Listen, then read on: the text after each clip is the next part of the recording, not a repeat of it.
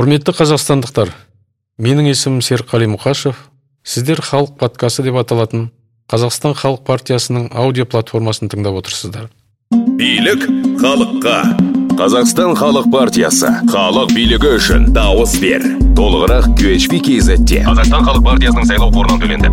Енді бағдарламаның билік халыққа деп аталатын бөлігін тарқатамыз. Оның ішінде мәжіліс пен мәслихаттарға заңды өкілеттігін қайтару туралы тақырыпты әңгіме ететін боламыз. Біріншіден президент қасым жомарт тоқаевтың реформалары әділетті қоғам құрудың алғышарты болғаны рас. Реформалардың түпкі мақсаты адам мен азамат оның құқығы мен бостандығы барлығынан жоғары тұратын нағыз халықтық мемлекет құру. Қазақстан республикасы конституциясының үшінші бабына сәйкес мемлекеттік биліктен бірден бір бастауы ол халық. Ал тиісті өкілеттіктерді бере отырып биліктің заң шығарушы атқарушы және сот билігі сынды үш тармағын қалыптастырады. Екіншіден қазақстан халық партиясы билік өкілеттігін бөлуде тежеу мен тепе теңдіктің саяси жүйесін сақтайды. Біз халық билігі салтанат құратын бір палаталы парламентті құруды қолдаймыз. Мемлекет басшысы бастаған саяси реформалар бір палаталы мықты парламенттің құрылуына және оның өкілеттіктерінің кеңеюіне алып келуі тиіс. Ықпалды парламент қағидаты осылайша жүзеге асырылуы керек. Үшіншіден республикалық бюджеттің атқарылуын тексеру өкілеттігі бар аудиторлық палата мәжіліс құрамына кіруі тиіс. Бақылау функциясы сенімді ақпаратты қалпына келтіру қажет. Себебі үкіметтің қазіргі есеп беру тәсілі сырғытпа жауап тәріздес.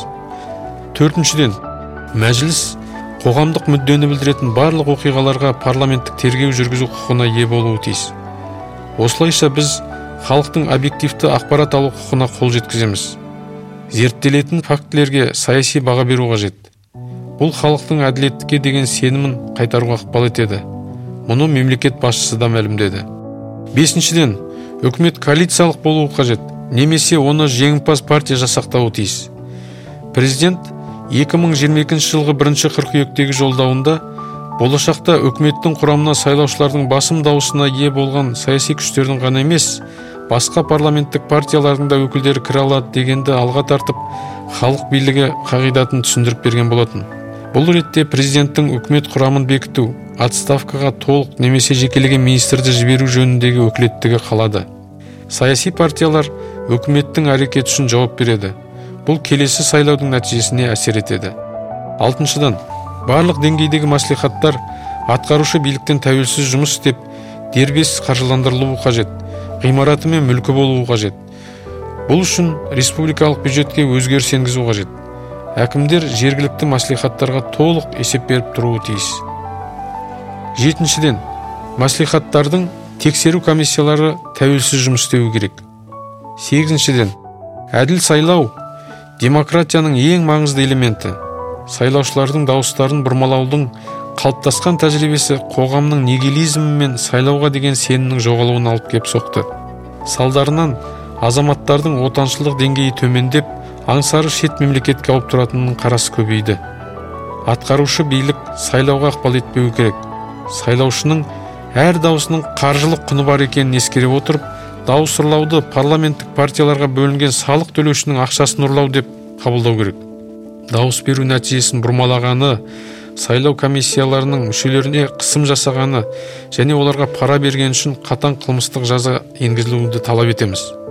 Тоғызыншыдан дауыс берген сайлаушылардың санын және дауыс санау рәсімін бақыламай әділ сайлау өткізу мүмкін емес. Сайлау учаскелеріне бейнетіркеу енгізу қажет. Камералар кіреберісте залда дауыс санау үстелінің үстінде болу керек. Дауыс беру нәтижесі көріну үшін әр бюллетенді бақылаушыларға көрсету қажет. Сайлаушылардың саусақ ізін қолдану арқылы сайлау дауысын бұрмалаудың алдын алу ең тиімді шешім болып саналады.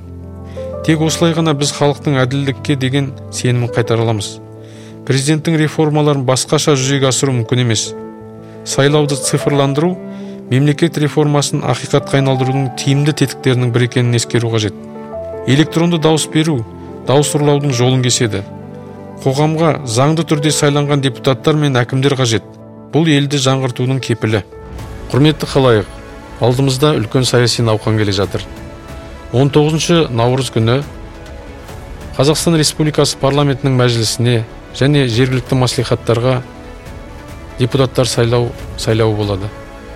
Өзіңіз белсенділік танытып осы сайлауға қатысып дауысыңызды беріңіз. Біз халық партиясымыз сондықтан халық партиясын жақтайды деп сенеміз. Ендеше халық партиясына дауыс беріп жеңіске бірге жетейік. Билік халыққа. Қазақстан халық партиясы. Халық билігі үшін дауыс бер. Толығырақ qhp kzте қазақстан халық партиясының сайлау қорынан төленді.